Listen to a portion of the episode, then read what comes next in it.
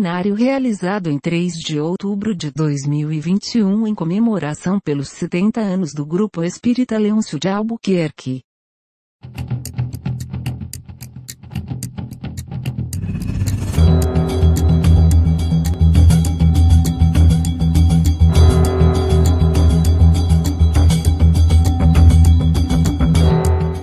pela Covid. Boa tarde a todos. Boa tarde. Boa tarde, amigos. Boa, Boa tarde. tarde, Roberto. Boa, tarde, Carlinhos. Boa tarde. Boa tarde, Denise. Boa, tarde, Elane. E boa tarde, querido André, esse amigo tão querido de nossa casa, que todos, a todos os, todos os anos nos brinda com a sua presença.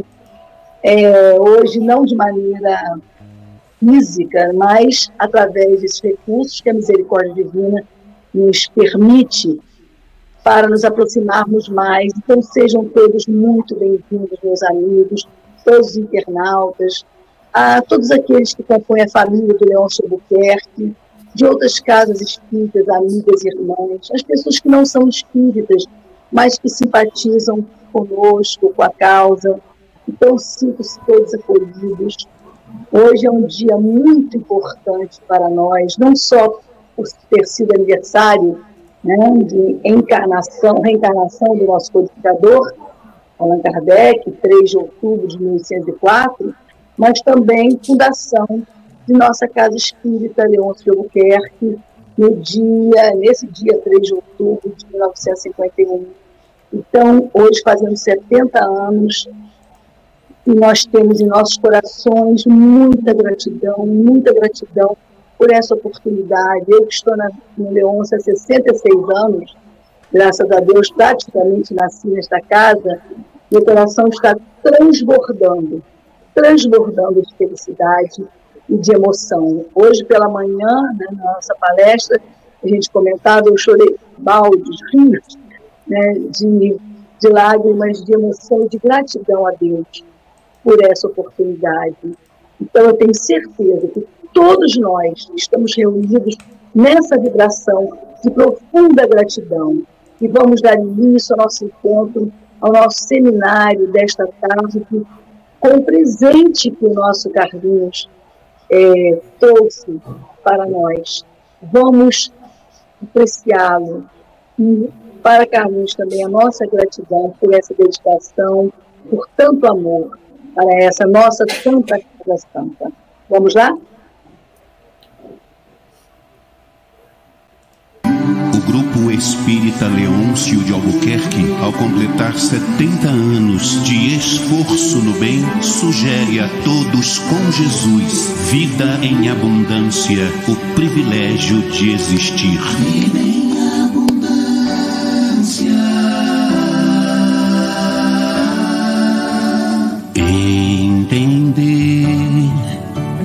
Os valores reais, degustar os sinais que vem do Pai da vida, persistir, estender mais a mão, real revolução, o amor como saída, amanhã já é hoje pro céu.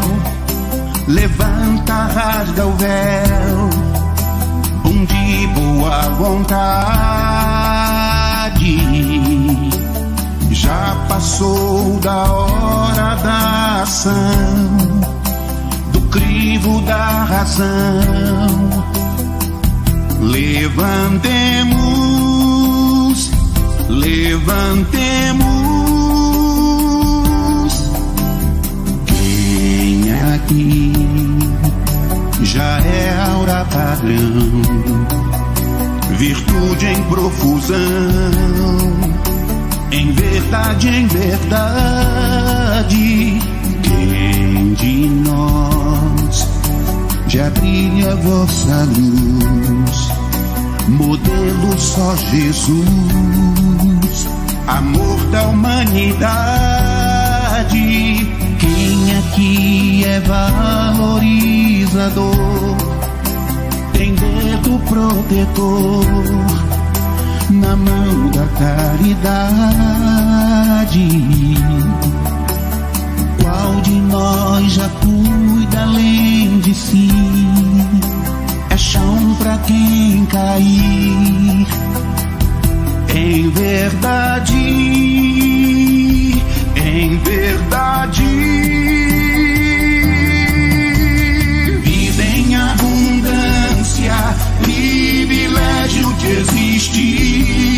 Valorização da vida na pátria da diversidade. Vida em abundância, que milagre renascer.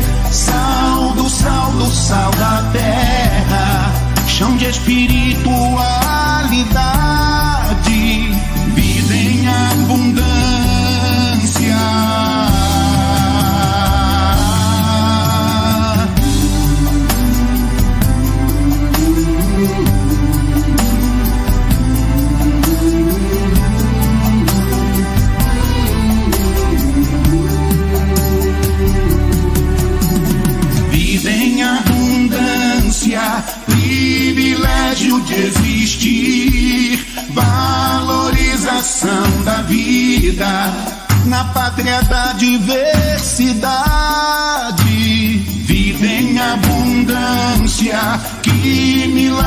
Renascer. Sal do sal do sal da terra, chão de espiritualidade. Vida em abundância, privilégio de existir, valorização da vida na pátria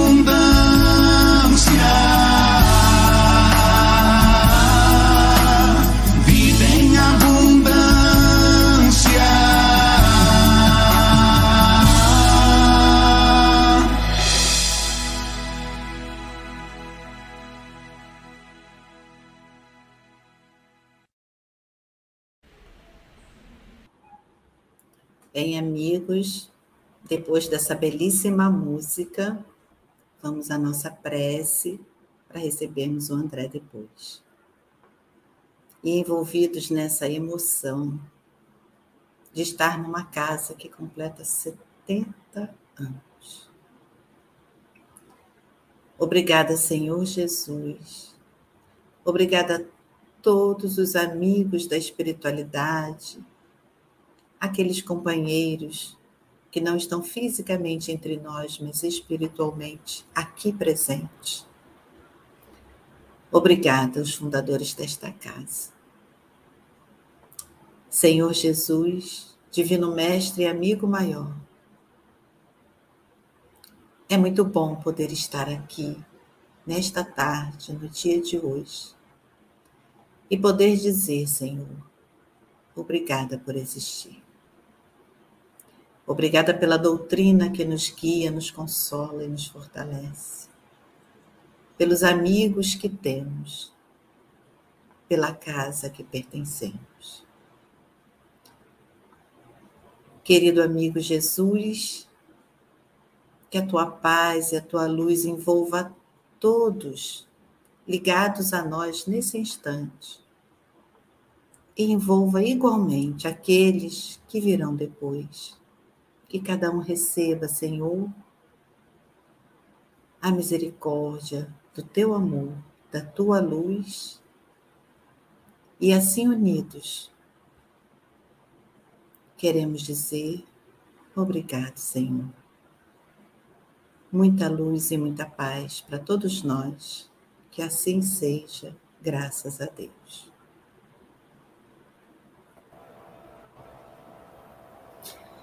Queridos amigos, queridas amigas, irmãs, queridos companheiros que nos assistem de toda parte, que nos visitam, nessa tarde especialíssima, nesse dia muito especial, quando comemoramos, nós espíritas, o nascimento do nosso codificador, Allan Kardec, e sete décadas de fundação do Grupo Espírita Leôncio de Albuquerque, a nossa Santa Casa Santa, sim, imortalizada dessa forma pelo Carlinhos Conceição, essa canção que inspira, que emociona e que inspirou todas as outras casas também e todos os corações que se identificam com ela. Nessa tarde nós vamos receber o amigo André Trigueiro, que há bons anos nos brinda no mês de outubro, recebendo com muito carinho, atendendo o nosso convite, vem falar na nossa casa para tantos corações e agora nessas circunstâncias, nessas circunstâncias adversas de pandemia, já pela segunda vez é, virtualmente, alcançando, né, um número maior de pessoas é, pela possibilidade de estarmos unidos nessa constatação de que essa Santa Casa Santa está também dentro de nós, onde quer que estejamos. O André, no seu labor como jornalista, como cidadão, como espírita, tem cumprido nobre e lindamente esse papel de tanta responsabilidade, sendo essa voz potente, importante, que tem espaço nas grandes mídias, nas grandes redes, levantado há tantos anos e através também de seus livros a bandeira da vida, da valorização da vida, da importância da valorização, do cuidado e da preservação da mãe natureza. O André vem falar para nós hoje o tema vida em abundância, o privilégio de existir. Tão significativo, tão importante para todos nós.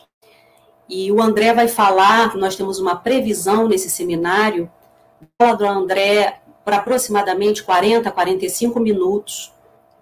Enquanto isso, vocês podem enviar perguntas, o Roberto está lá de prontidão, selecionando as perguntas, arrumando direitinho, para que depois tenhamos um tempo mais ou menos de meia hora para responder. E ao André, nós gostaríamos de entregar em vibrações o nosso buquê de gratidão, não só a ele, mas a sua esposa, a sua família, por renunciar esse tempo tão importante em que ele nos dedica agora. Muito obrigada, André. Deus te abençoe, te continue te inspirando. Eu passo a você a palavra e o meu e o meu nosso muito obrigada. Muito obrigado, Denise, obrigado aos amigos do Leôncio de Albuquerque. É um prazer estar com, novamente com vocês. Eu já perdi a conta desde quando estamos juntos, pelo menos uma vez por ano. Para mim é sempre especial, porque fiz amigos entre vocês.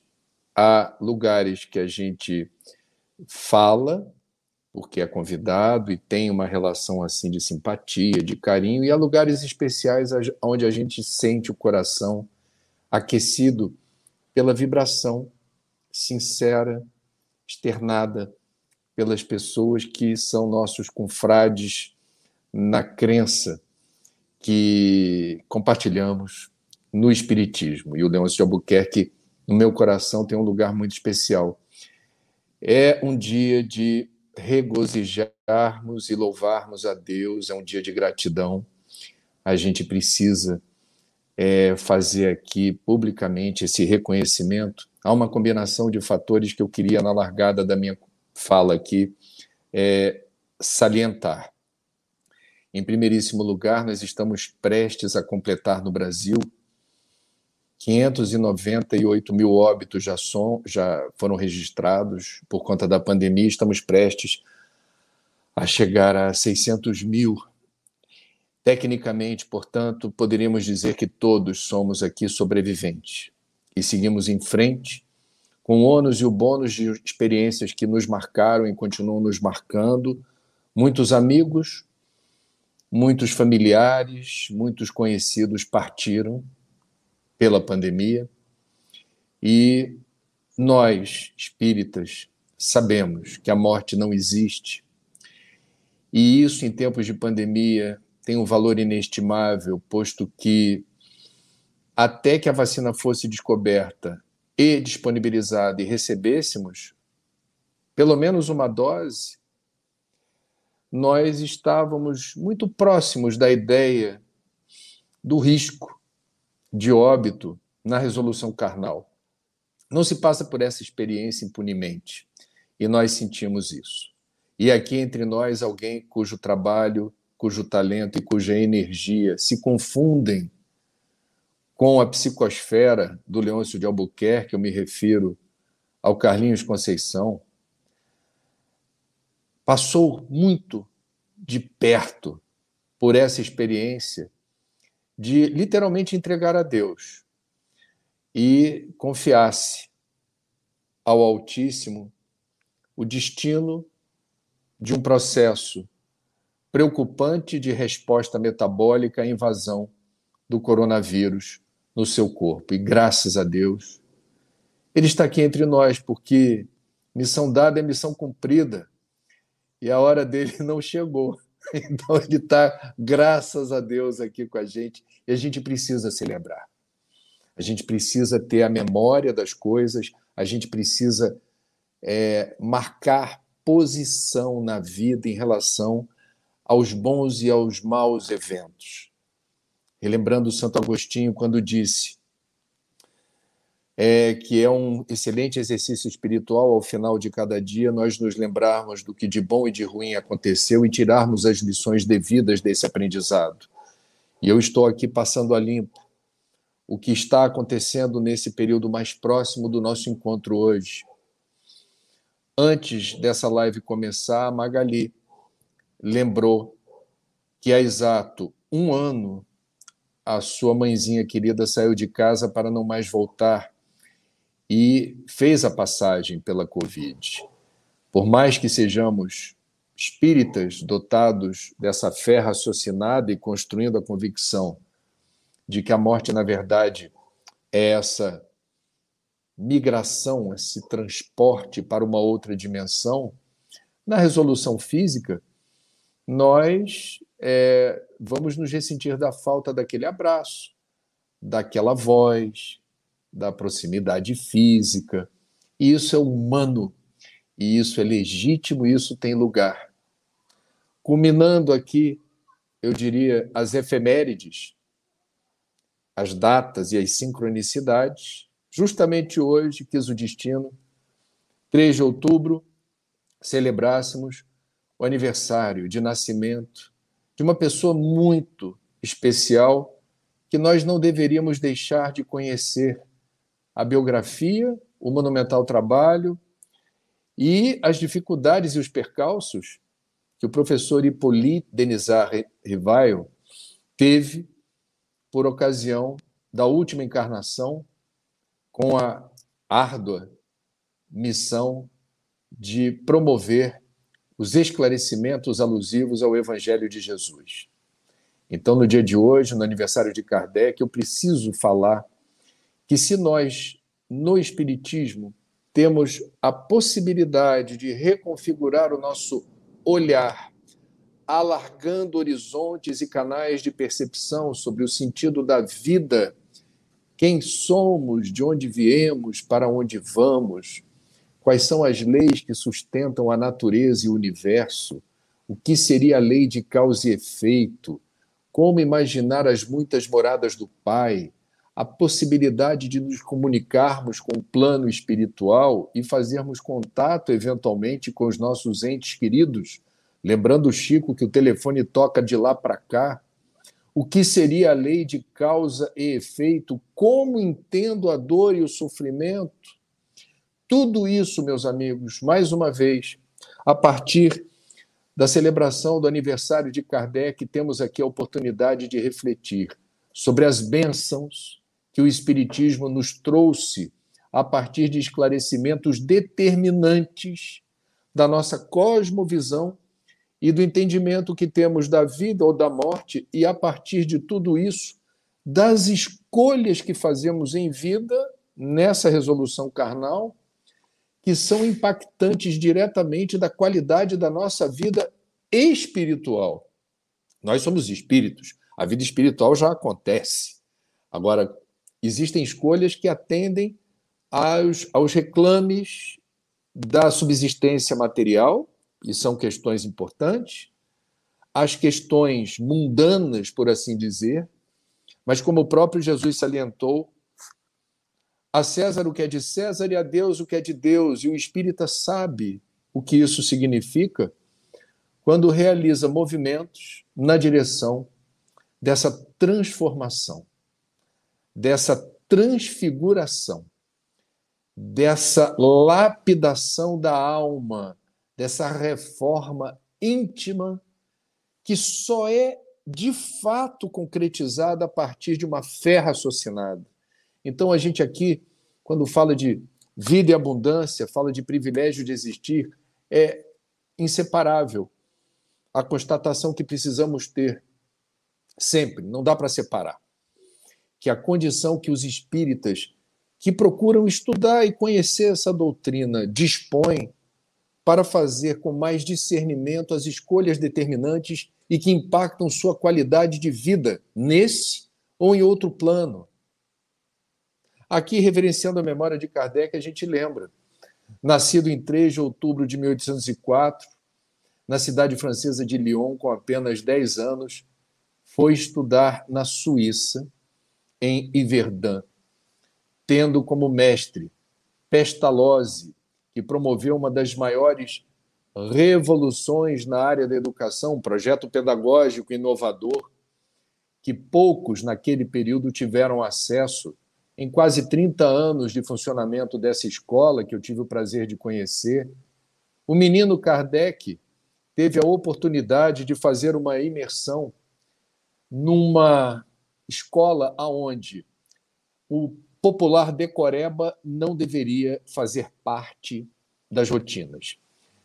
Aos mestres, o que importava era promover o apetite, a curiosidade da garotada em relação à aprendizagem, ao saber, e descortinar as portas da aventura do conhecimento, em jornadas diárias de 10 horas de labuta. A cada hora, uma disciplina diferente, com um pequeno intervalo, as portas da escola abertas para quem quisesse dar uma voltinha. Não tinha bedel, não tinha gente vigiando se a garotada queria ficar em sala de aula ou não. A proposta de Pestalozzi era libertária e profundamente respeitadora da individualidade de cada aluno. Foi assim que o nosso querido mestre, nosso querido professor Hippolyte, foi forjado na área da educação. E ainda precocemente é, tornou-se, porque era a orientação pedagógica do Pestalozzi, poliglota, com um amplo domínio das diversas áreas do saber e do conhecimento, foi para Paris e, com 18 anos, foi pela primeira vez professor é, contratado, trabalhando. Por ser poliglota, traduziu obras já com a idade de 18. Depois, aos 21 anos, se tornou pela primeira vez diretor de uma escola.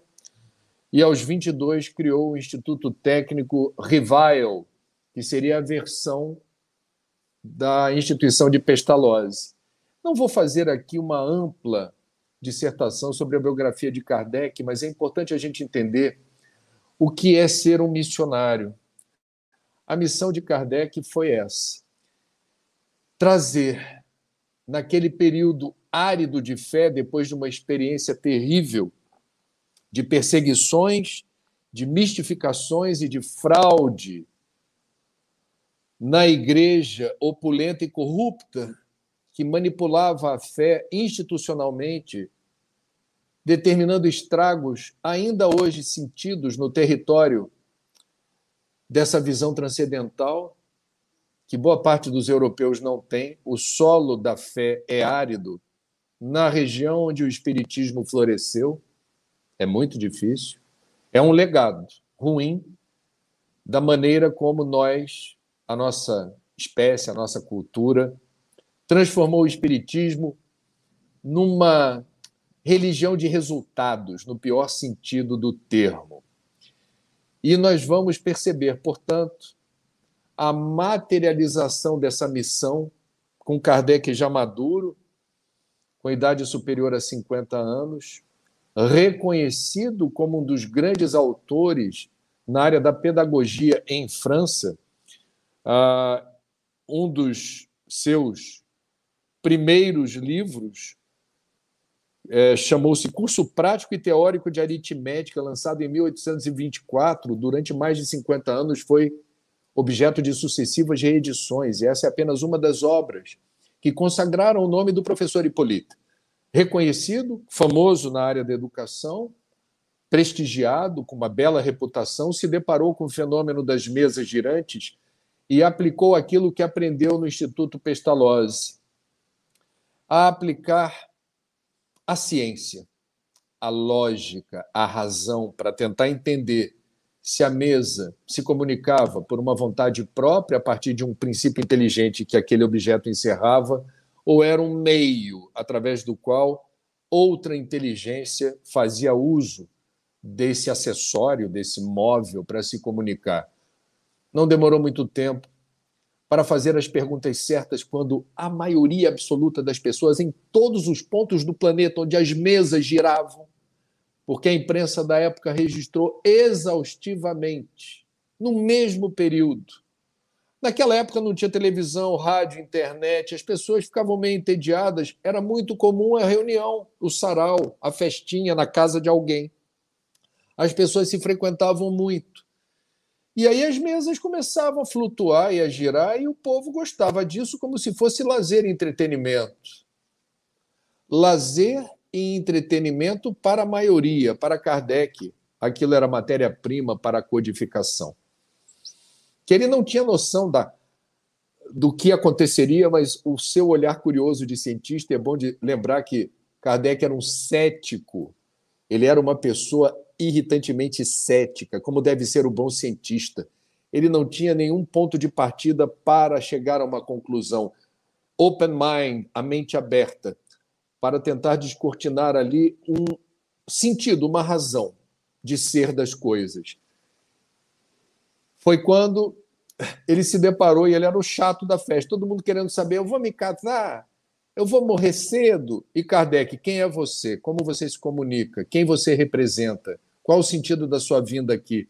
Kardec fez as perguntas que não remetiam a lazer e entretenimento. E foram tantas e tantas perguntas que começou a se desenhar sobre o seu trabalho e sua égide um conjunto de informações que, dali a algum tempo, ele começou a entender que estava à frente de um trabalho monumental, com perguntas essenciais cujas respostas eram as mesmas, ainda que ele formulasse as perguntas para essas respostas através de médiums diferentes.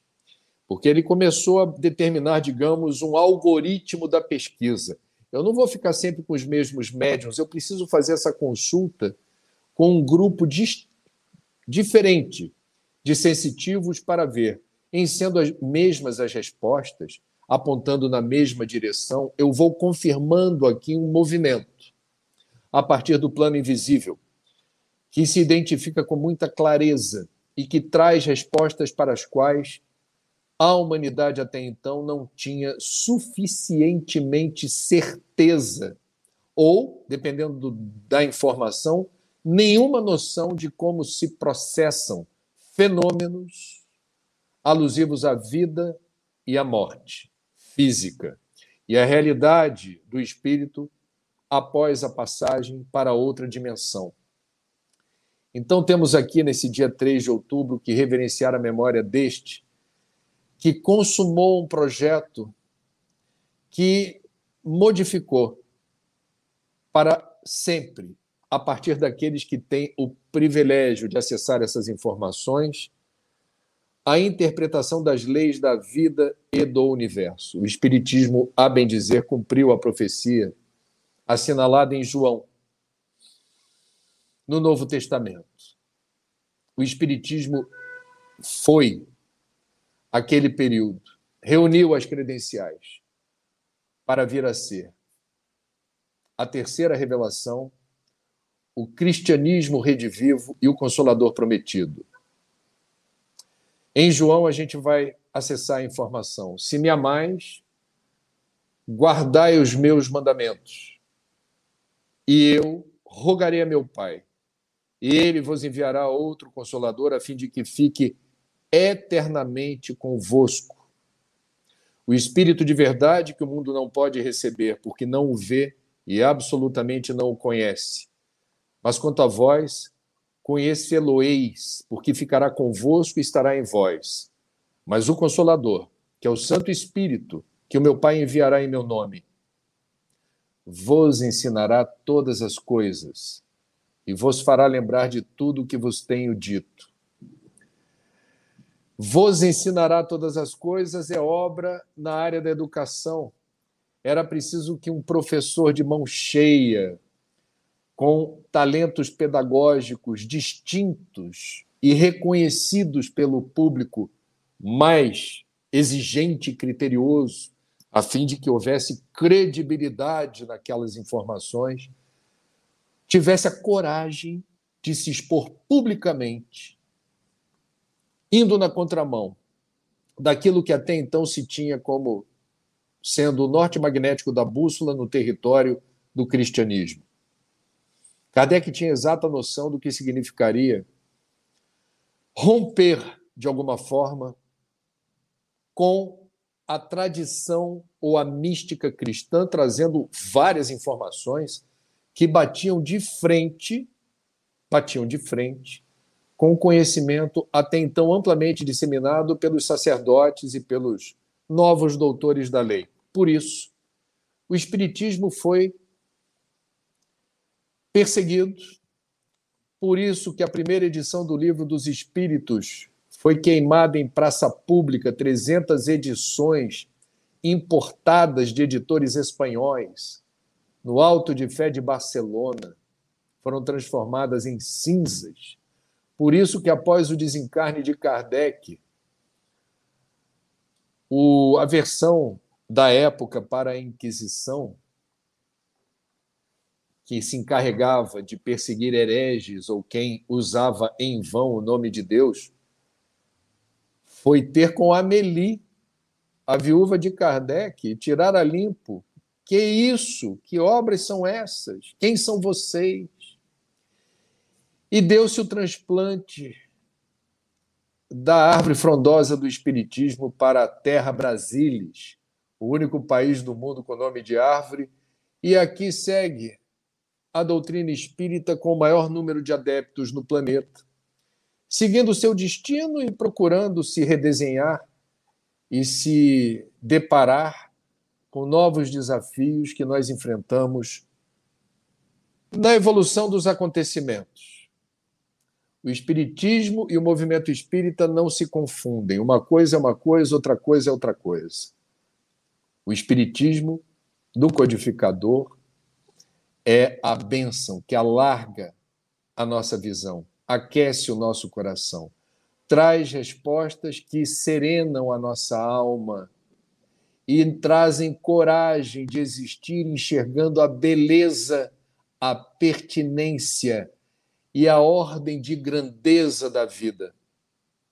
Em O Evangelho segundo o Espiritismo, capítulo 6, item 4, Allan Kardec de próprio punho assinala que o Espiritismo mostra o objetivo dos sofrimentos como crises salutares que levam à cura e como meio de depuração que garante a felicidade nas existências futuras.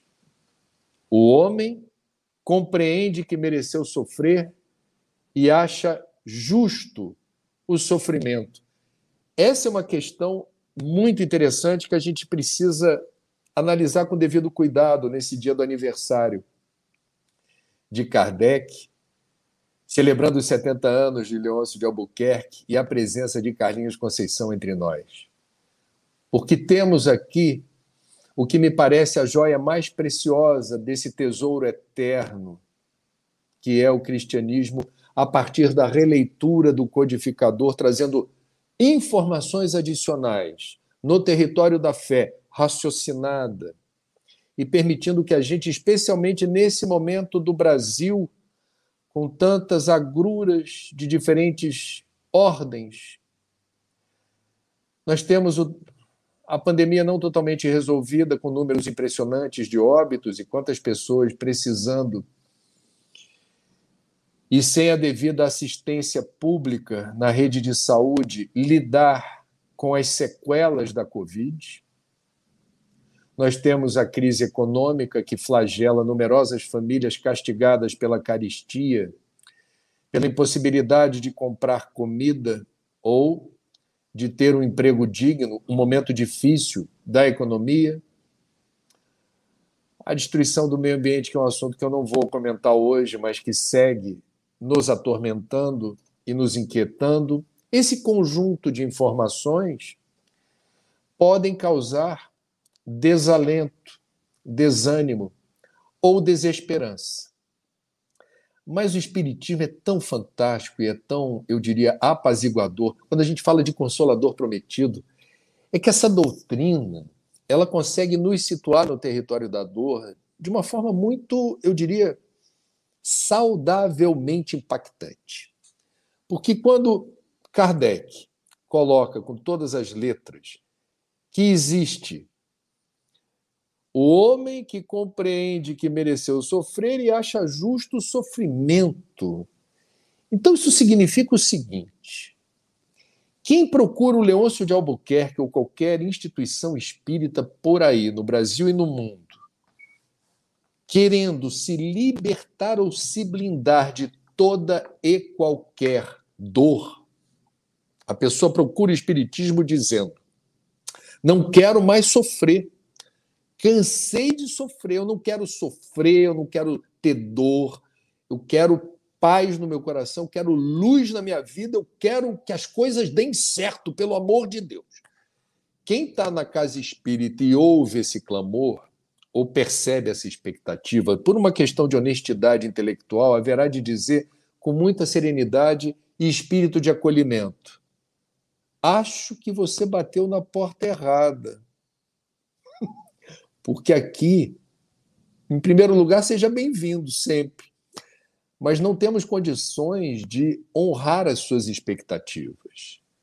O Espiritismo, a bem da verdade, traz um conjunto de informações que, para nós espíritas, faz sentido. São informações bem encadeadas e fundamentadas, que nos dão essa condição de perceber que a dor e o sofrimento no nosso nível evolutivo não são passíveis de remoção. Infelizmente ou felizmente, a dor e o sofrimento fazem parte da nossa existência. E o mais profundo estudioso, o mais abnegado espírita que levará à frente a máxima Fora da caridade não há salvação. Haverá ainda assim de se deparar com episódios com alguma frequência de dor e de sofrimento. Entretanto, esse é o detalhe que faz toda a diferença.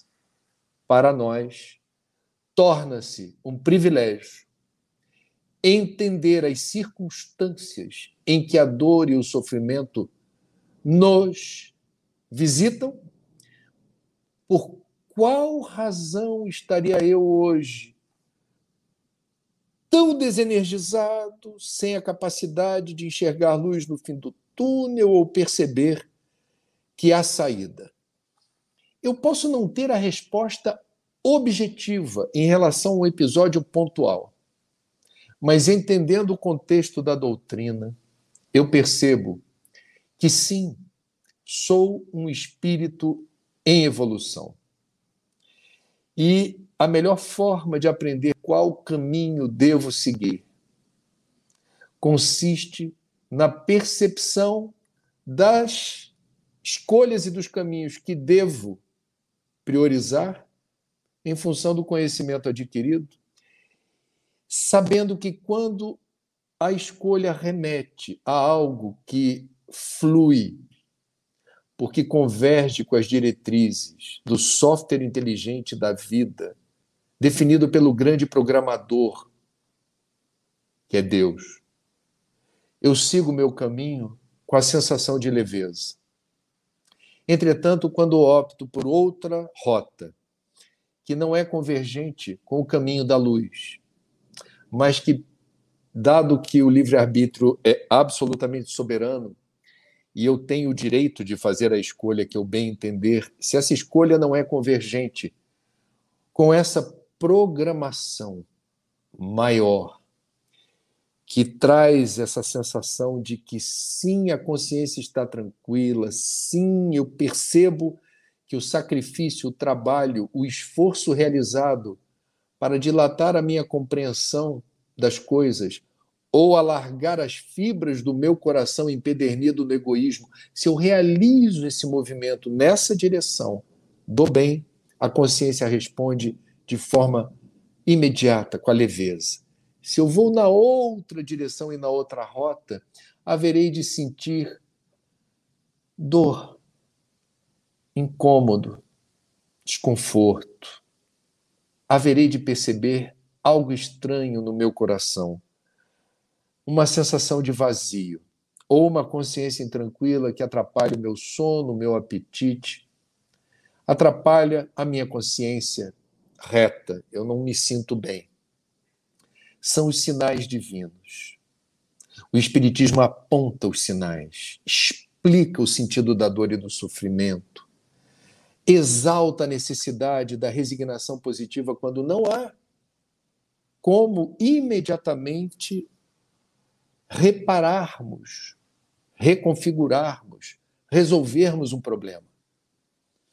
A perda de um ente querido, o desemprego indesejado, uma desilusão amorosa importante, uma saúde debilitada com uma doença eventualmente séria, se no exato momento em que isto nos acontece, não conseguimos reagir de modo a nos livrar do incômodo causado por essa situação, e a série psicológica de Joana de Ângeles, pela psicografia de Divaldo Franco, enumera com riqueza de detalhes e pormenores os mecanismos psíquicos, psicológicos, emocionais, com os quais nós invariavelmente não sabemos lidar com perdas, não de ordem material ou afetiva, de ordem profissional, monetária, perdas. Não, não sabemos lidar com aquilo que afronta o nosso egoísmo. E a dor é que vem.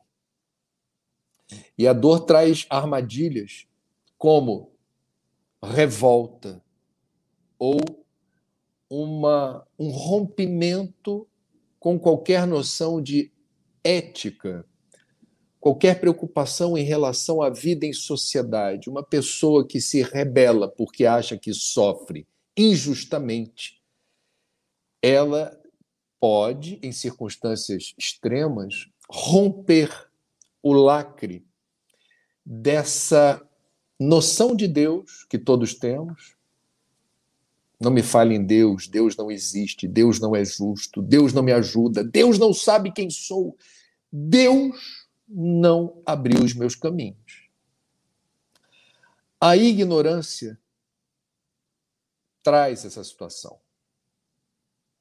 E o professor Hippolyte, com esmero, se deteve em explicações maravilhosamente descritas por um esteta da palavra, um texto elegante, compreensível uh, e acessível em diferentes idiomas. É importante dizer que Kardec, sendo poliglota, me parece que teve na estética do texto a preocupação de ser claro, objetivo e inteligível para qualquer pessoa minimamente interessada em compreender o que estamos fazendo aqui no mundo que, por vezes, parece sem sentido, parece sombrio, parece um lugar não acolhedor. Entretanto, não se, que não se julgue o filme pelo fotograma. Nós, espíritas do Brasil, reencarnados nesse país, nesse momento da história, não deveríamos ter o direito, me permitam dizer isso, de reclamar uma vírgula que seja a respeito desse estado de coisas que vivenciamos hoje, circunstancialmente, por aqui, nesse mundo e nesse país. Nós sabemos que quanto maior a dor e o sofrimento, maior o testemunho e a necessidade da gente aplicar o que convencionou chamar de fé raciocinada e de fazer uma releitura bonita das passagens evangélicas em que o Cristo assinalou com muita clareza que nós temos sempre a opção de fazer a interpretação correta dos fatos sem deixar de perceber a beleza da vida e o privilégio da existência. Em Mateus, reproduz-se o pensamento do Mestre nos seguintes termos: Vinde a mim todos os que estáis cansados, sob o peso do vosso fardo, e vos darei descanso. Tomai sobre vós o meu jugo e aprendei de mim, porque sou manso e humilde de coração, e encontrareis descanso para vossas almas, pois o meu jugo é suave e o meu fardo é leve. A interpretação literal que é típica do criacionismo, nos afasta da verdade espiritual dessa passagem evangélica. O cristianismo, em suas diversas correntes de interpretação, traz o desafio da capacidade de suporte, da coragem de ressignificar hostilidades, da necessidade da gente não se deixar levar por impulso, não determinar em nós facilidades para o instinto que ainda pulsa em nosso organismo, os jatos de testosterona em situações de perigo, a recompensa pela raiva, porque a natureza, em situação difícil, prepara a gente para o combate, para o combate, para a luta. Isso ainda está no nosso nível evolutivo muito presente. E o cristianismo, de uma forma geral, e o espiritismo em particular, procuram mostrar a importância de nós baixarmos as armas, de nós desarmarmos a bomba relógio e de termos a sapiência, essa mensagem que não foi assinada no Evangelho que fala da paciência, mas que depois soubemos que Joana de Ângeles é a responsável por dois textos do Evangelho, um dos dois é esse. A necessidade da paciência. As coisas não se resolvem do modo que a gente acha que deva ser e do tempo que a gente imagina que deva ser. Nos meus tempos de mocidade espírita, na instituição Joana de Ângeles, em Copacabana, eu adotei uma senhora portuguesa Gabriela Vieira Gomes. Adotei, ela virou minha vozinha. Tínhamos uma ligação muito próxima, muita cumplicidade, muitas confidências. Ela era, eu devo, eu penso que eu devo a ela a empatia construída com o espiritismo, porque ela era muito aberta, eh, sincera, é, e eu gostava, e a garotada do, do Joana gostava da, do papo reto e da maneira incisiva com que ela colocava as coisas. Ela não tinha papas na língua, ela não queria ali agradar a ninguém, ela estava falando o que lhe parecia ser a expressão da verdade.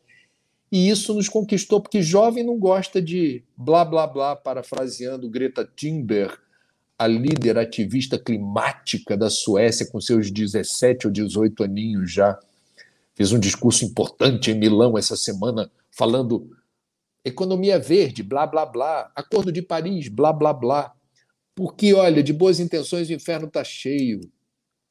Então a Gabriela traduzia de, de forma muito objetiva a necessidade da gente ter assertividade, comprometimento, sair de cima do muro, sair da bolha, sair da zona de conforto. E os jovens adoram isso, porque aí não tem, sabe aquela coisa de uma linguagem refinada, robuscada em nome de Jesus? Não, Jesus é papo reto para garotada. Ó, vamos falar aqui as coisas como elas são. Com respeito, com amorosidade, mas sem rodeios. E a gente está falando aqui da paciência. Eu me lembro que certa vez eu estava dizendo para minha querida vozinha, onde ela estiver, um beijo saudoso.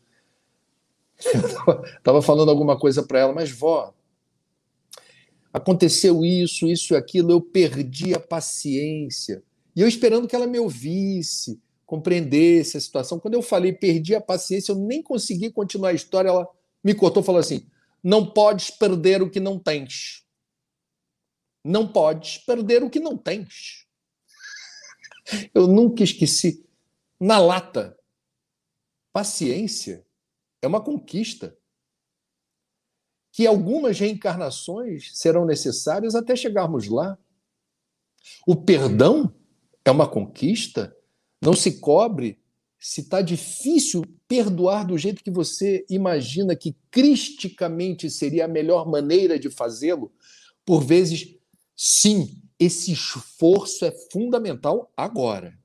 Mas não se cobre se ainda há, de alguma forma, algum resquício que o tempo, o tempo determinará essa solução de dissolução, né? é a dissolução dos resquícios desse perdão. É, é interessante lembrar, quando a gente fala de perdão, de Nelson Mandela, aproximadamente 30 anos trancafiado numa ilha por ser um ativista em favor do direito dos negros, deixou a prisão para virar presidente da República, um líder nato, sábio, eu estive com Cláudia no calabouço de Mandela. Não é fácil passar o tempo que ele passou ali, não. Ele saiu sequelado, vários problemas de saúde. E quando foi eleito presidente, convidou seus carcereiros para a cerimônia de posse, os carcereiros brancos. E os carcereiros não estavam muito à vontade em dizer não, porque Mandela virou presidente. Aí foram à cerimônia Melhor ir. Lá chegando, foram muito bem tratados por Mandela. É, estiveram lá no cerimonial, a convite do presidente. Mandela estava dando uma sinalização política da necessidade daquele país se repactuar e que a minoria branca, que durante tanto tempo é, oficializou o apartheid, oprimindo a maioria negra, a realidade precisava mudar e o ponto de partida seria a reconciliação. Mas perguntaram para Mandela: Mandela, você perdoa os seus carcereiros? E Mandela, assim, serenamente disse: Claro, eu perdoo, mas não esqueço. Porque o que a gente passa pela vida é a nossa vida, né? As marcas de expressão que muita gente se apressa em tentar, de alguma forma, diluir, cada um com seu cada um, contam a história da gente, sabe? A gente é o que a gente é. Isso faz parte do que os místicos hebreus, e Divaldo gosta de reproduzir essa, essa expressão, o livro da vida. O livro da vida traz acertos e erros, altos e baixos, e faz parte da história. E a gente precisa nesse dia, 3 de outubro, aniversário do codificador, aniversário de nascimento. Coincidindo com os 70 anos, esse ano, de existência dessa instituição maravilhosa, luz, em Niterói, Leôncio de Albuquerque, coincide com a recuperação gloriosa do meu amigo, Carlinhos Conceição, alvo de tantas vibrações queridas e sinceras. Nesse momento que a saudade que a nossa Magali tem pela efeméride da despedida da mãezinha que saiu de casa, coincidentemente agora, um ano. E nesse momento em que estamos prestes a reconhecer uma estatística dolorosa de quase 600 mil óbitos pela Covid em nosso país, sim, reconheçamos a vida em abundância, reconheçamos o privilégio da existência, sigamos em frente, juntos, porque aqui ninguém está disputando, não é um concurso de santidade, não é uma corrida evolutiva. Há aquele provérbio africano lindo que diz: se você quer chegar em primeiro, vá sozinho. Aliás, se você quer ir rápido, vá sozinho. Se você quer ir longe, vá junto. E é uma bênção estar junto de vocês novamente no dia de hoje. Sigamos em frente e sigamos longe.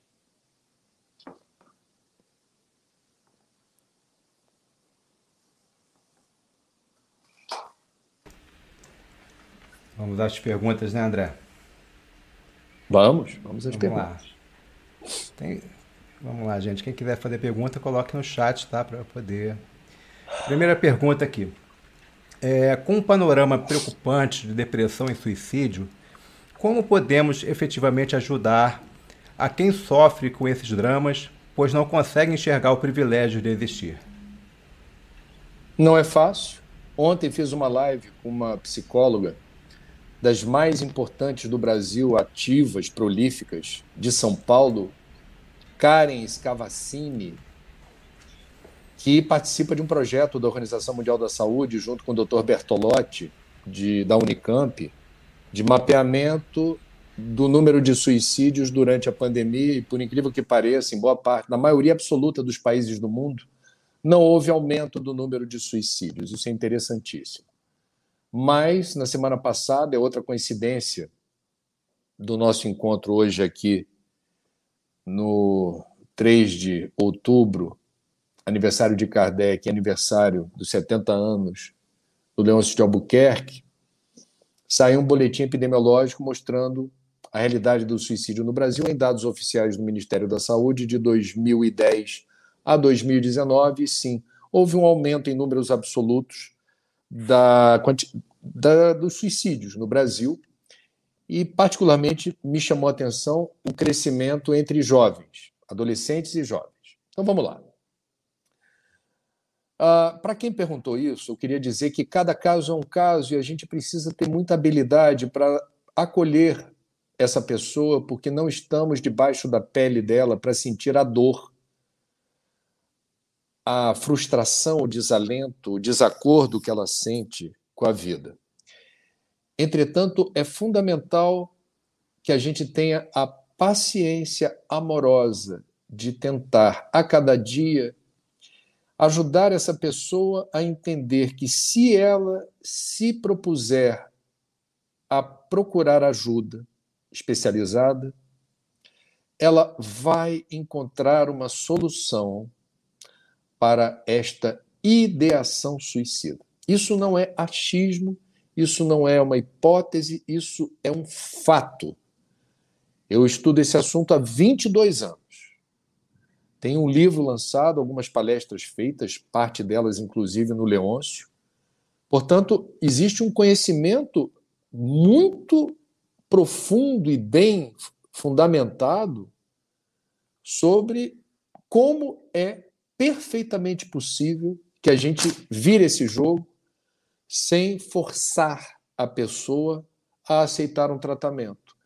A gente tem que compreender, principalmente nos casos de depressão profunda, o drama do depressivo é não enxergar luz no fim do túnel. E o desafio que está colocado para ele é o desafio que eu enfrento todo dia quando entro no túnel Rebouças, aqui no Rio de Janeiro.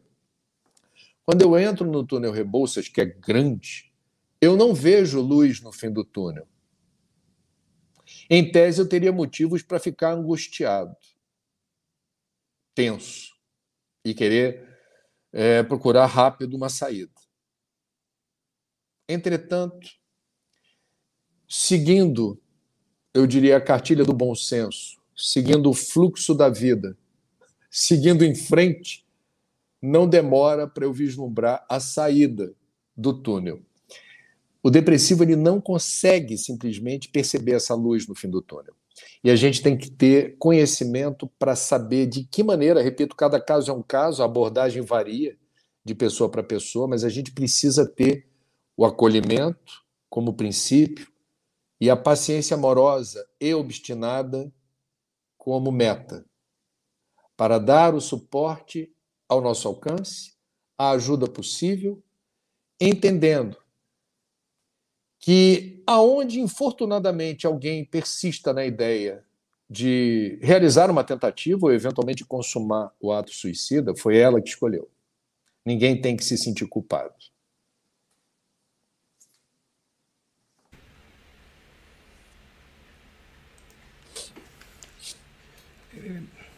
Muitos não conquistam a vida abundante conforme Jesus orientou. Talvez seja um problema de bússola, onde geralmente usamos daquela cujo norte está voltado para nós mesmos. A bússola do egoísmo. Como despertar para a necessidade de reorientar nossos pensamentos e atitudes para os verdadeiros mananciais da vida? A natureza nos ensina que o despertar é um processo que precisa, para ser verdadeiro e genuíno, precisa acontecer no tempo certo. Os agricultores sabem disso, não dá para apressar o crescimento da semente. Você coloca ela no solo, ela vai ter o tempo de germinação e de crescimento. Não dá para que a gente entenda os outros como a gente se entende ou medir a dor dos outros usando a nossa régua. E se somos reencarnacionistas, temos que entender que estes que inspiraram a pergunta formulada pelo nosso confrade aqui, provavelmente em vidas passadas encontravam-se num nível de estresse mental ou de confusão é, espiritual que sequer formo, é, concatenavam as ideias ou especulavam com outra situação que não fosse encerrar logo a passagem pela Terra. É importante a gente ter essa noção. Por vezes a gente testemunha horrorizado um crime hediondo e, equivocadamente, eu não gosto dessa expressão, que alguns colegas jornalistas, por vezes, chamam alguém de monstro, que foi capaz de fazer uma aberração dessa. Dentro da perspectiva reencarnacionista, muito provavelmente, em vidas passadas, aquele a quem hoje se chama de monstro terá registrado, possivelmente, alguma mudança para melhor, ainda que não seja perceptível aos nossos olhos recortados no momento. O que eu estou querendo dizer, eu ouvi, por exemplo, vou confidenciar uma história aqui que eu ouvi de Divaldo Franco no intervalo do Congresso Espírita é, da Federação do Rio Grande do Sul. Tá? É, e ele falou: olha, eu tive a constatação de uma pessoa que trabalha em abatedouro de animais. Quero dizer que eu não como carne de boi há dois anos, estou feliz da vida. Só como peixe até agora e minha meta nessa encarnação é não me alimentar às custas da dor e do sofrimento de nenhum bichinho. Hashtag pronto falei, desculpa Magali. Já falei. Agora, vamos lá o que Divaldo falou. É, pessoas que trabalham abatedouros matando animais, que nem todo abatedor é moderninho, né? por vezes dão vazão a um ímpeto homicida, que em outras vidas justificou crimes hediondos. E ali realiza um trabalho que intimamente lhe dá prazer. Então vejam, existe aí um, uma visão alargada que a gente precisa ter. O Espiritismo promove a lupa, os óculos, que permitem a gente enxergar longe.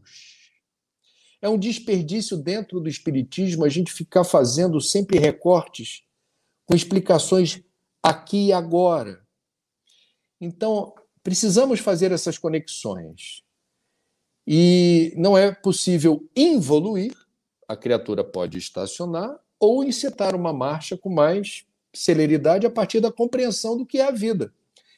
E por isso estamos aqui. O Espiritismo promove a vida em abundância e resgata o sentido do privilégio da existência. Esse é o espírito da doutrina. Estamos aqui para divulgar exatamente esse sentido. Ah, André, mas Fulano não compreende, Cicrano não está nem aí.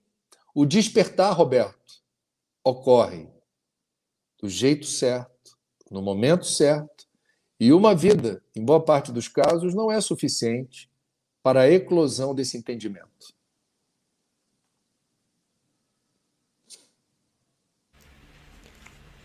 O espiritismo entendido ou praticado somente como religião ou crença não dificulta a necessidade da real transformação íntima de dentro para fora?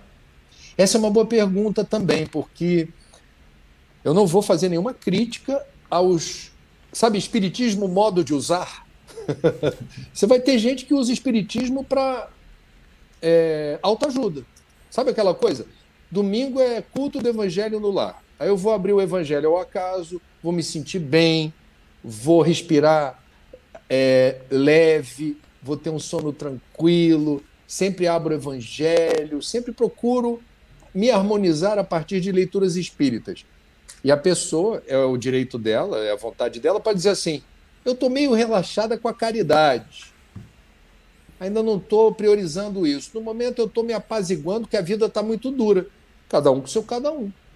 Agora, sim, existe a possibilidade de termos pessoas que se identificam com o aspecto religioso da doutrina, são pessoas que procuram desenvolver seu lado místico, passam a rezar com mais, eu diria, eventualmente, né, na compreensão do que é a prece à luz do Espiritismo, com mais compreensão que precisa haver sinceridade de propósito, o coração precisa vibrar numa frequência distinta, você precisa fazer um movimento.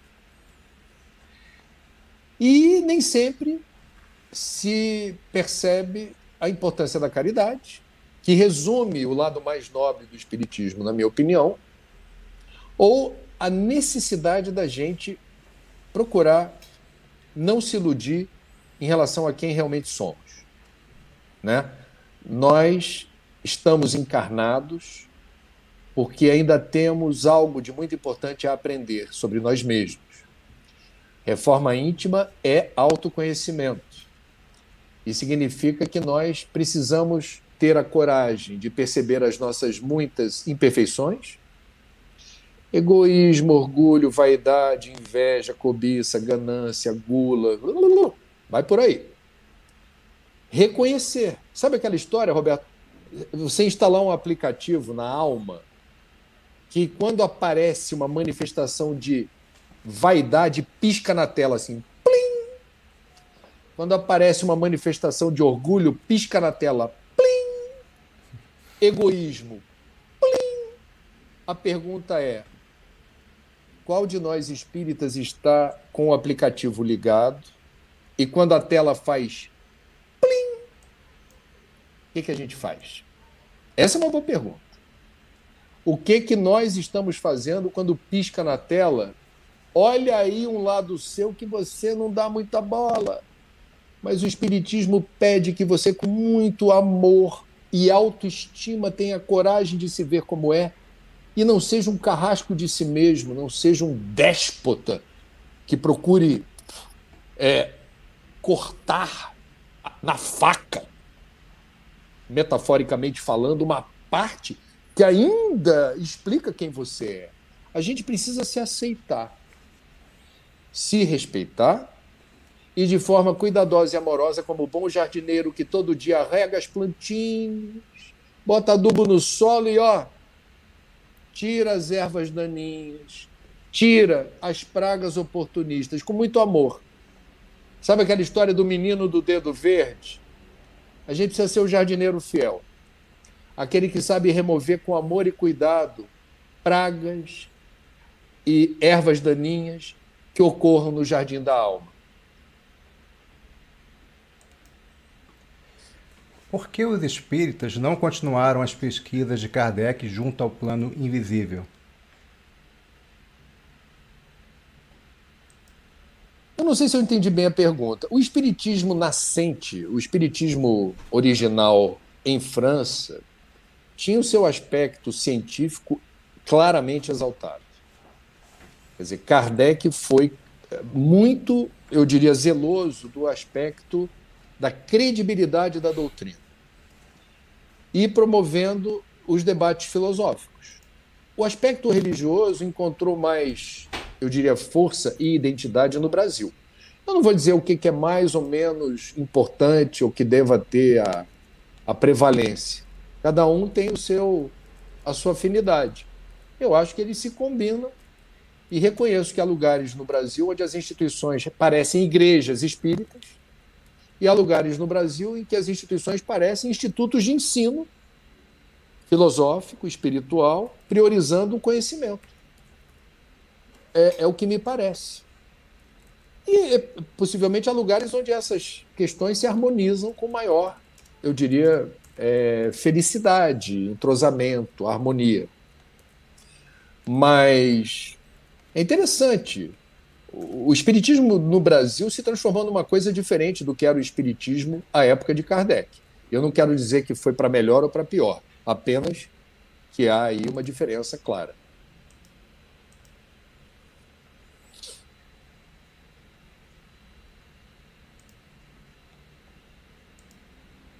Vamos lá.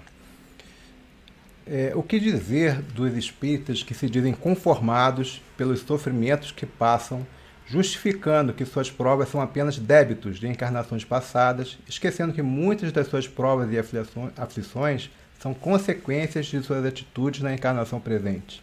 Eu não gosto da palavra conformados no sentido que alguns a utilizam. Eu prefiro a palavra resignação completada pela palavra positiva. Resignação positiva não é comodismo, não é. Sabe aquela história de você.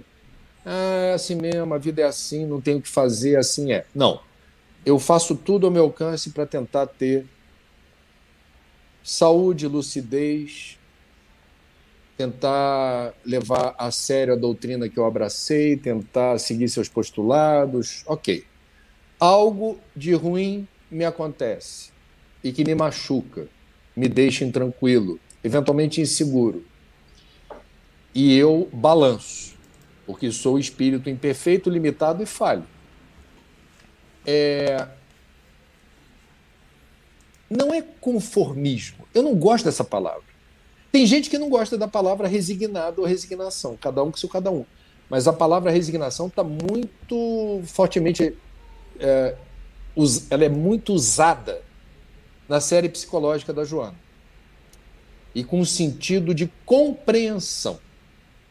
Uma compreensão muito sofisticada da razão pela qual sofro, sem me angustiar pelo sofrimento acontecer comigo, a ponto de isso me desequilibrar ou me desestruturar. Estou em sofrimento, a tristeza faz parte, mas isso não me abala as estruturas porque eu tenho a compreensão do que isso significa na minha vida espiritual.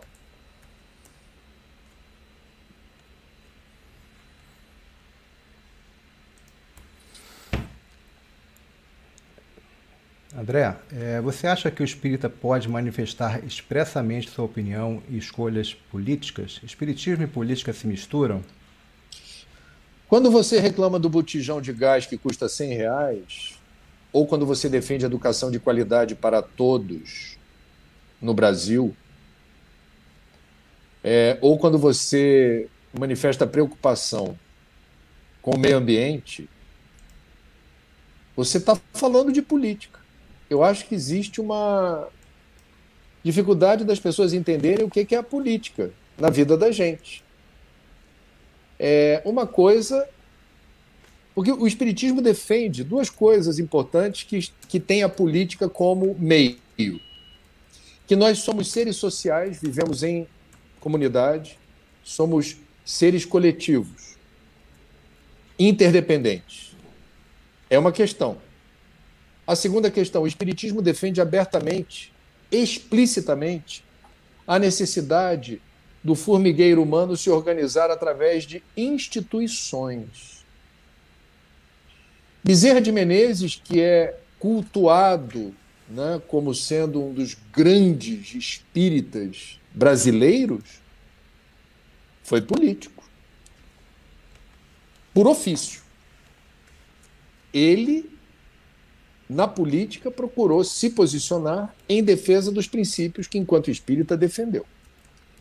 E que eu saiba, Bezerra não levou para o espiritismo as suas inclinações político-partidárias, o que, o que é louvável e é desejável. Então veja, Roberto, para ficar muito claro, política partidária não se faz dentro da casa espírita. Mas é inevitável, por exemplo, quando a gente se manifesta. Quer ver? Vou dar uma resposta aqui na lata. Vamos lá no capítulo das leis morais e você vai se deparar com a lei de igualdade. E uma das perguntas feitas por Kardec à espiritualidade maior foi: a desigualdade é de Deus? Olha a pergunta de Kardec no século XIX. A desigualdade é de Deus? A espiritualidade disse não, é dos homens. E a gente precisa viver num mundo que não haja desigualdade, porque ela é uma aberração, é uma injustiça. Essas palavras são minhas. A espiritualidade é muito mais elegante no trato dispensado ao combate que devemos encetar contra a desigualdade. Agora, Roberto, eu te pergunto, me responde você aí, vai. Eu vou te fazer uma pergunta, posso? Hoje no Brasil, quando você fala de combate à desigualdade, as pessoas olham para você e dizem: está fazendo política? Exato. Não, eu sou espírita. O Espiritismo dá um tratamento humanitário a questões que alguns oportunistas acham que é política partidária. Quando o Espiritismo fala do combate à desigualdade, ele está falando do combate à fome, à miséria, à pobreza extrema e à exclusão social. Alguém vai dizer: isso é discurso comunista. Aí você vai: não, não, isso é Espiritismo. O Espiritismo traz a perspectiva da gente viver dentro de uma cultura de paz e não é a paz não é possível onde haja fome, miséria, exclusão, preconceito, intolerância. Não é possível. Simples assim. Eu poderia falar muito tempo sobre isso, mas eu não. Eu acho que há outras perguntas, ou a gente deveria ter um cuidado com o tempo. Apenas, por favor, não caiam na armadilha nesse país que está radicalizado. Parece que só tem duas é, formas de você pensar é, destino para o Brasil, de duas correntes políticas. Não acho isso. Eu acho que a gente precisa ter a cabeça aberta para descobrir. Em primeiro lugar, todos os que se dizem cristãos não deveriam banalizar fome, miséria, pobreza extrema, porque isso não combina com o cristianismo. E dois, por favor, não deixe de pesquisar ou se informar sobre o sentido mais pleno e lindo da política. Política é posicionamento. Quando você quer sair de cima do muro, sair da bolha, da zona de conforto. E quando você diz a fome é abominável, você está fazendo política. E isso não é política partidária. Isso é posicionamento diante do coletivo. Isso é a defesa de uma estratégia que precisa mudar o rumo do país, que é um produtor mundial de alimentos, é celeiro da humanidade e tem fila da carniça. As pessoas entram em caminhão para disputar cartilagem, osso e pelanca. E eu, como espírita, como fico diante da imagem que circulou essa semana nas redes sociais? Você acha que eu vou dizer, ah, é lei de causa e efeito, está pagando hoje pelo que fez no passado. Jesus não diria isso. Isso não é uma atitude cristã. Ou você vai dizer, tudo a seu tempo, o momento dele melhorar vai chegar. Ele está tendo um aprendizado difícil, mas ele vai descobrir um caminho? Não. Fora da caridade não há salvação. Fora da caridade não há salvação. O que, que falta acontecer para a gente entender isso? É assunto meu e teu, Roberto, é assunto de todos os que se dizem brasileiros, espíritas, cristãos. Perfeito, André. Você acha que o fato de endeusarmos alguns médios pelas escolhas que fazem ou fizeram nesta vida, ou pelas obras sociais nas quais estão envolvidos, acaba por fazer com que achemos que tudo que vem através deles sejam verdades absolutas e indiscutíveis? Nenhum médium deve ser endeusado e nenhum médium é 100% perfeito. Vou repetir. Nenhum médium deve ser endeusado. O espiritismo não é dado a idolatrias. Se eu bem entendi a doutrina. E dois, médium não é alguém livre de aprendizados na condição de encarnado. O médium falha, o médium erra, o médium eventualmente se excede, porque ele é humano, ele não é um semideus, ele não é alguém desprovido da necessidade de evoluir. Então, quanto mais cedo a gente aprender isso, melhor será, porque esse é o momento que eu falo. Ih, caiu.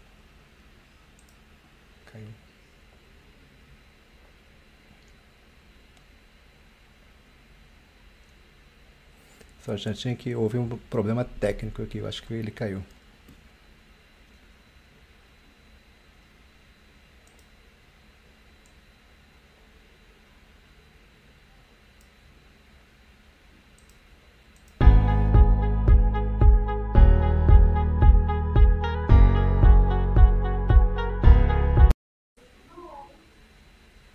Caiu, né? Eu voltei e agora para ficar. Vamos lá, eu dizia o quê? Não me parece adequado que um espírita que estuda a doutrina, esclarecido nos princípios de Kardec, seja dado a qualquer idolatria ou endeusamento de qualquer médium. E não me parece adequado que a gente deva ter, por qualquer médium, a sensação da perfeição na Terra. Razão pela qual é, não quero dar exemplos, não quero aqui é, dar fatos, mas eu diria que é muito saudável que cada um pense com a própria cabeça e realize as próprias escolhas, em qualquer circunstância.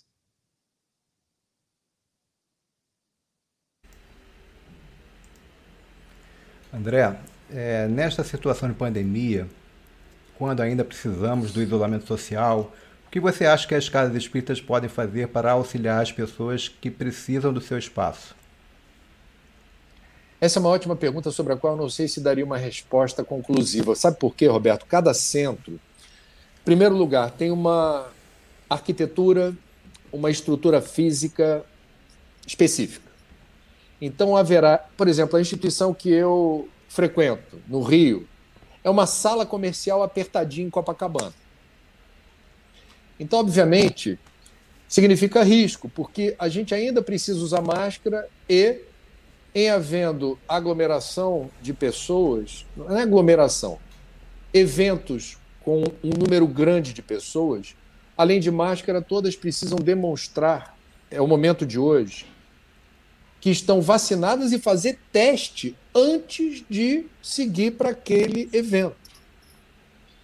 Então, eu diria que a gente precisa realizar capacidades adaptativas.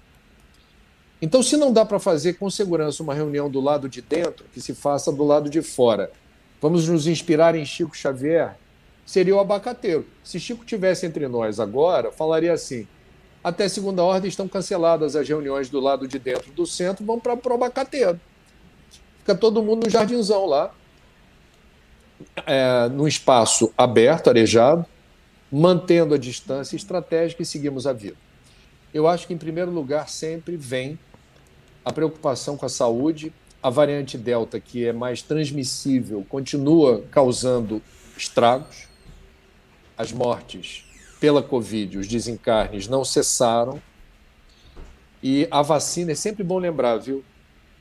Vacina não nos blinda do risco de contrair Covid e de ser internado e vira óbito, mas reduz drasticamente a possibilidade. Então, em bom português, eu gostaria muito que o doutor Bezerra, que era médico, deixasse claro numa mensagem a resposta para a tua pergunta. Porque, infelizmente, em algumas instituições espíritas, certos cuidados, até onde eu sei, não estão sendo tomados na presunção de que a espiritualidade está fazendo a parte dela. Então, eu é, sou adepto da fé raciocinada. A fé raciocinada preconiza a razão como eixo da nossa tomada de decisão. Ao contrário da gripe espanhola, que na primeira metade do século passado dizimou entre 30 e 40 milhões de pessoas, não tínhamos naquela época o recurso da internet para promover encontros. Então, não é fácil, não é simples, mas a gente vai se adaptando e cada caso é um caso, como eu disse, a estrutura física de cada instituição haverá de determinar o protocolo mais seguro de adaptação.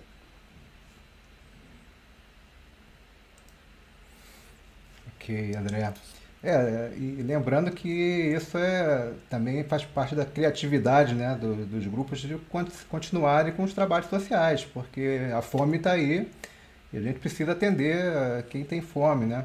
Então, na nossa casa, por exemplo, a gente é, criou, a gente entrega em casa, para cada, cada assistido, é, vai um entregador lá entregar na porta para evitar a, a, aglomeração na hora de receber a cesta no, no, grupo, né?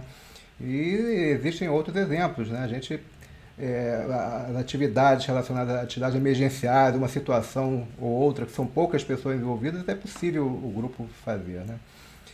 E agora, realmente, os, eventos, os grandes eventos, né, essas coisas, precisa realmente de um protocolo, precisa a, analisar a estrutura física é, se comporta ou não. André, muito obrigado. As perguntas terminaram. Vou passar aqui para nossa amiga Magali. Obrigada, André. Sem palavras, sem palavras para agradecer a você, né? Mas já aproveitando essa série de testemunhas, né, dos internautas testemunhas, renovar o nosso contrato vitalício com o selo da amizade tá bom? Ano que vem, para você não escapar.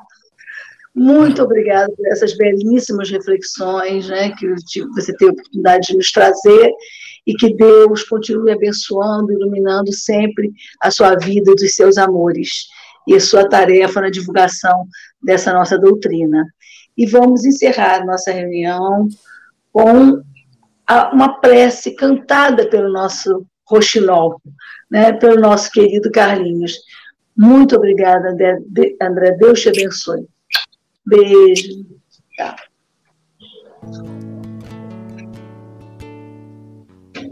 Ouvir André falar sobre Kardec é sempre muito inspirador, porque ele nos dá a exata dimensão da responsabilidade daquele homem, daquele professor que aos pouquinhos foi se dando conta de que estava diante de de um ensinamento para a humanidade e necessitava muita perseverança, muito trabalho e muito cuidado. De discípulo a exímio educador, acadêmico incansável, erudito de seu tempo, Hipólite Denizar Rivaio, professor abnegado, conhecido, respeitado, duvidou de um trivial passatempo europeu em que mesas insistiam em girar a desafiar o crivo de um cético, atento a observar.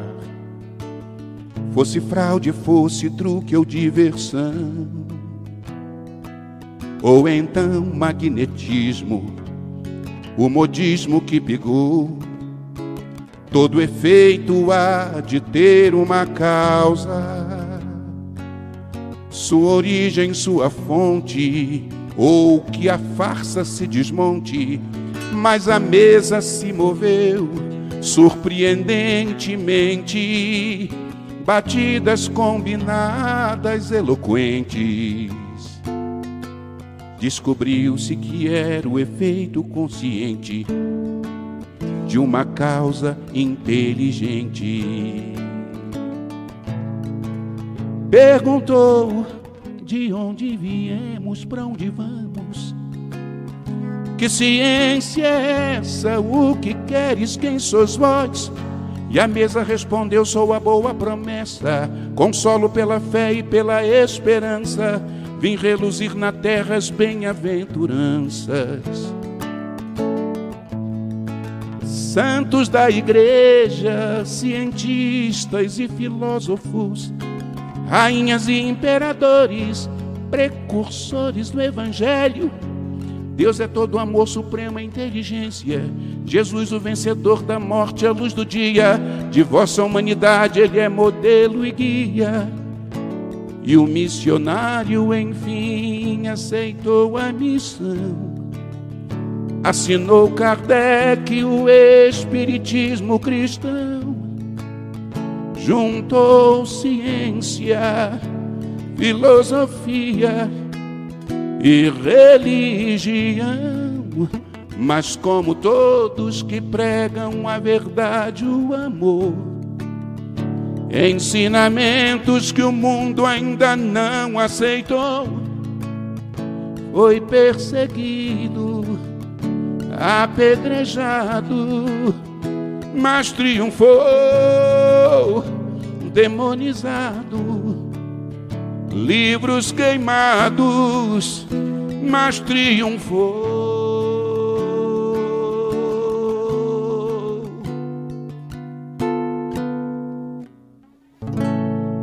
Obrigado, querido André. Uma canção para corroborar os ensinamentos que você trouxe para nós hoje. Vamos orar, queridos amigos. Queridos irmãos, que alegria. 70 anos de esforço no bem. Obrigado, querido amigo, que em nome de Jesus sustenta espiritualmente esta casa, que atende, que eleva todos nós. Hum,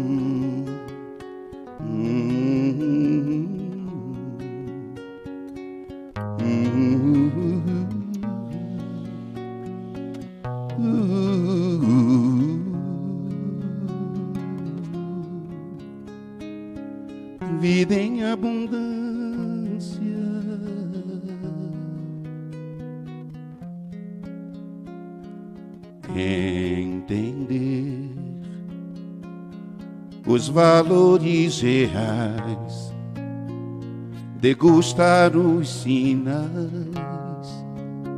que vêm do Pai da vida,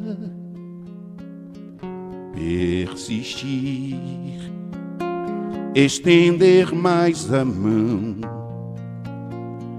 real revolução, o amor como sair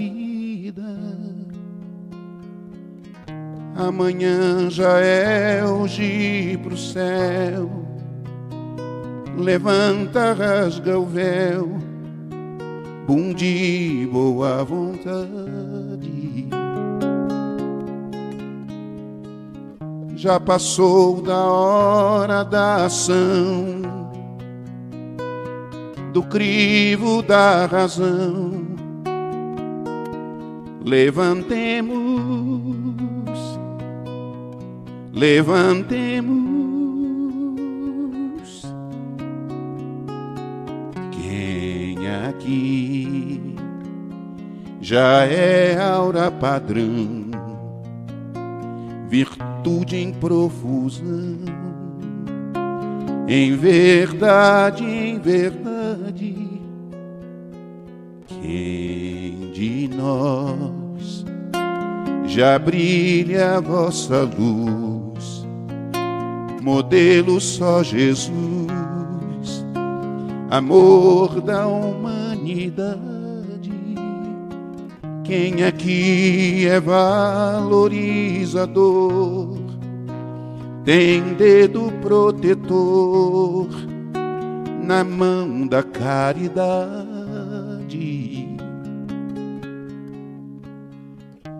Qual de nós já cuida além de si? É chão para quem cair.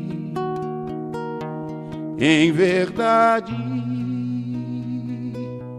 em verdade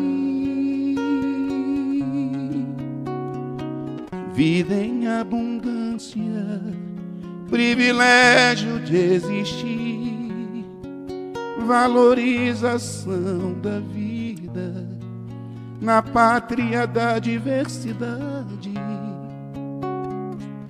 Vida em abundância, que milagre renascer.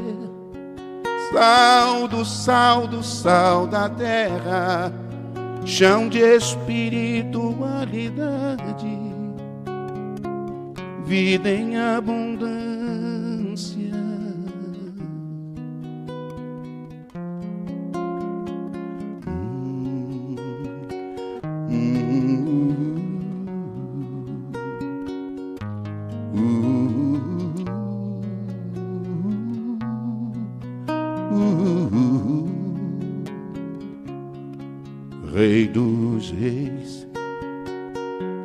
Anjo dos anjos, fonte inesgotável de luz, do pesar das minhas imperfeições, rogo a ti.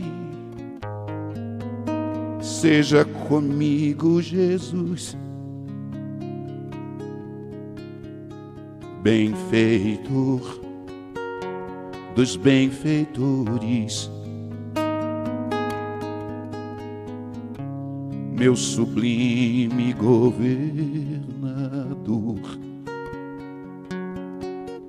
Cessa em mim o que não for da vontade do Pai Seja comigo, Senhor. Fortaleça-me na fé, enriqueça-me de amor, envolva quem mal me quer, adormeça-me da dor, me engrandeça no perdão. Do Calvário Redentor amoleça o coração deste mundo sem amor, Senhor. Entre as pedras do caminho, seja em mim. Quando eu me sentir sozinho, seja em mim quando for meu fim. Seja em mim, Senhor, Senhor, Senhor, nos espinhos desta vida, seja em mim. E na dor da despedida, seja em mim alma em tuas mãos. Seja em mim, Senhor, Senhor. Que a morte eu sei não é o fim, morrendo é que se vive enfim. Bendito sejas, meu pastor que a vossa luz acenda então, clareie toda a escuridão. Bendito sejas, meu rabi, irmão, que a vossa luz acenda então, areia e toda a escuridão. Bendito sejas, meu rabi, irmão. Irmão, irmã.